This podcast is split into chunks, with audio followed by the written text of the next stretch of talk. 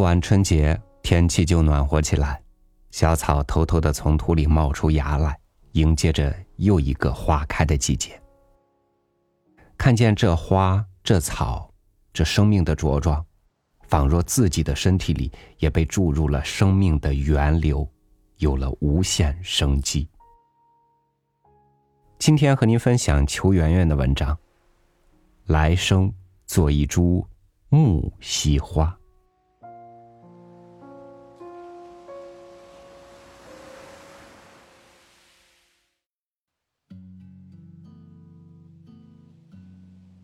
只要有泥土的地方，就会有生命。一抔黄土，干干净净的，似乎什么都没有。可经太阳照了，雨水润了，就会有一股按捺不住的力量，以草芽的形式冲出。它们就是生命。大地上总会在任一个地方，不经意的就冒出了一个生命。一棵树，一株草，一抹苔痕。他们在大地上落户了，也会像人一样繁衍自己的子孙后代，茂茂密密的，迅速为自己占有一方故土。即便遭到砍啄、践踏。甚至是连根拔起，今年以后又会有同样的生命在这里落户。他们，是来寻找自己祖先的吧？是来寻找他们的故地。一触到先人的体温，他们就又安然的生长了。还有一些其他的生命混居在这里，他们不知为何也落户到了这里。没有陌生，因为泥土是他们共同的家。一年年，哪来的这么多生命呢？有时在某个地方看到一棵特别的树种，就不禁会想：它怎么会在这里？是谁先种下的？莫非他们是我们的来生？他们来到大地上。以另一种生命形式来亲近他们的前身——人类。你可能不认识他，但他知道你需要他的果、他的花，甚至是他的精液。他们在以另一种形式爱着我们。人也会觉得跟这些花呀、树啊，似乎有缘。移来一株柳栽到堂前，移来一棵竹栽到窗下。有事没事的，都要看几眼，仿佛看到了自己的样子。一旦要移居，离开这里，不舍的除了邻里乡亲，就是这些跟自己相处了很久的风物。东坡在离开谪居五年之久的黄州时。写了一首《满庭芳》，留别雪堂邻里二三君子，还有就是留别雪堂周围的风物。好在堂前细柳，应念我莫剪柔柯。他要叮嘱人们：好在雪堂前的细柳是我亲手所在，看在这点上。请不要剪伐其柔嫩的枝柯。如果有人砍啄，我想东坡会感觉到那种疼痛的。我们也常常会念念不忘家乡的一株老槐树，它在你没有来到这个世上前就已经在那里了。你常常在它的阴凉下玩耍，抚摸它粗糙的树干。他是喜欢孩子抚摸的，他的皮肤在一双双柔嫩小手的抚摸中渐渐光润了起来。他很会疼孩子，为孩子撑起树荫，请小鸟到枝头唱歌。他还很会逗孩子，为他们吊起了一个个虫袋子，引得孩子们哄抢戏耍。老槐树，收藏着你的童年趣事。如果有来生，那么我做什么呢？就做一棵树吧，做松柏、白杨、橡树。他们太深沉，太伟岸，是树中的伪丈夫，是我来生恋爱的生命。我将赠他们以花，视他们以妩媚。他们站在那里，假装不知，但心已被一股暖流润得柔软。做木棉、豆蔻、芍药。哦，不。他们太多情，太柔媚。木棉花开春色别，豆蔻梢头二月初。芍药有情含春泪。他们是美艳的，吸引了太多驻足的目光。生命太斑斓，不容易安静。多情的泪滴，情事的旖旎，也会让生命的河流辗转不宁。做梅、兰、菊之类。哦，算了。他们名气太大，自从被邀请到《诗经》《楚辞》里，他们始终都是诗家的座上宾，接受着来自一代代墨客的礼赞。这既是一种荣耀，也是一种打搅，可能还有误解。生命都有自己的心性。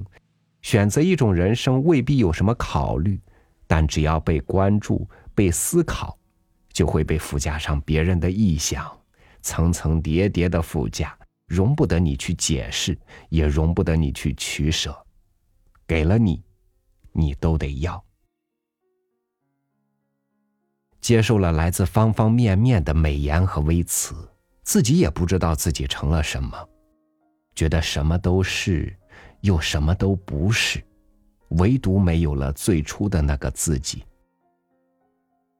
这，就是成名的代价。做银杏吧，它可是树中的寿星，有着活化石般的年轮。看着它，就像看到了历史，看到了光阴岁月里的故事。那一只。是战火洗礼的痕迹，仿佛还保留着刀光剑影的记忆。这一支曾被唐时的雷、宋时的电打过，仿佛那一声霹雳还震颤在那粗大的身躯里。我不敢奢望做这样的兽性，我怕因阅尽风雨而对什么都不感兴趣，我怕因记忆太多而恰恰找不到那一刻的心动。做一棵梧桐吧，当然，梦里都想。既高贵又有诗性灵性。它的枝头鸣着凤凰的昆山玉碎，它的身体藏着琴师的高山流水，它的叶片滴着诗人的梧桐夜雨。做一棵竹吧，当然。也非常愿意。他的身上停住过王羲之的目光，他的心里藏着王维的琴笑，他的耳边响着东坡的妙语，他的梦里听过潇湘妃子的叹息。如果只能选做一棵，我愿做那木樨花。因为他曾经陪伴过孤独中的易安居士，终日向人多蕴藉，木樨花。他没能等到燕子回时的缱绻，回来的是独抱浓愁无好梦；没能等到海棠依旧的春光，等来的是萧萧两鬓生华。好在有着枕上的诗书，有着窗前的木樨花，不离不弃。在他们的抚慰里，他看到的是旧时天气，触到的是旧日情怀。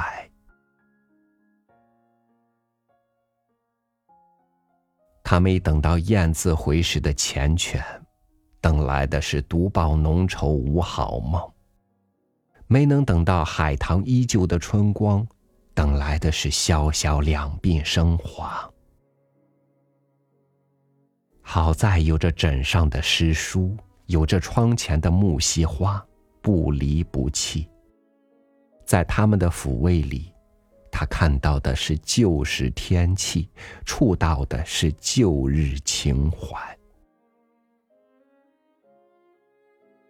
当时一读到易安居士的这首《弹破浣溪沙》。我就爱上了木樨花，爱他的心有灵犀。而当时我并不知道这是一株怎样的花。后来我查了一下，很是吃惊，竟然木樨花就是桂花。一个太陌生，一个太熟悉，相识与不相识，原来是一个人。我愿意做一株桂花吗？没想过。还想做木樨花吗？想。这大概就是一见钟情敲下的缘分。如果在没遇到这首词之前，我就了解了木樨花，不知还有没有这今世来生的缘。《聊斋》里常有人爱上了灵异变的女子，后来知道她是灵异，惊了一下，但仍会爱那情浓迹远的女子，不管她有怎样的前身。我也仍爱木樨花，与她的盛名无关。就像某个女子爱上了一个乔装平民的贵胄，她原本爱的就是他的平民，而不是他的身份。倒觉得这是个很有深味的相遇，木樨花遇到了桂花。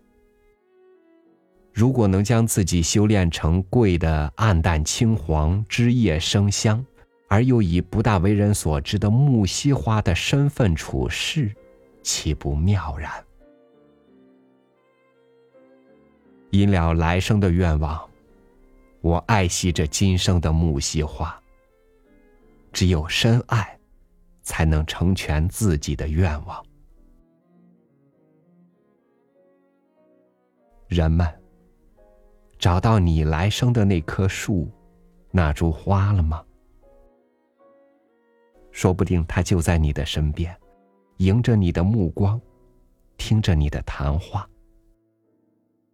说不定你正在踩着它，折着它，砍着它。只看到利益而忽视了生命。如果知道他就是你的来生，你一定会痛悔不已，而他却认得你，承受着自己给自己的伤害。原来自然界中的万类都是我们自己，包括那只鸟儿，甚至那云朵。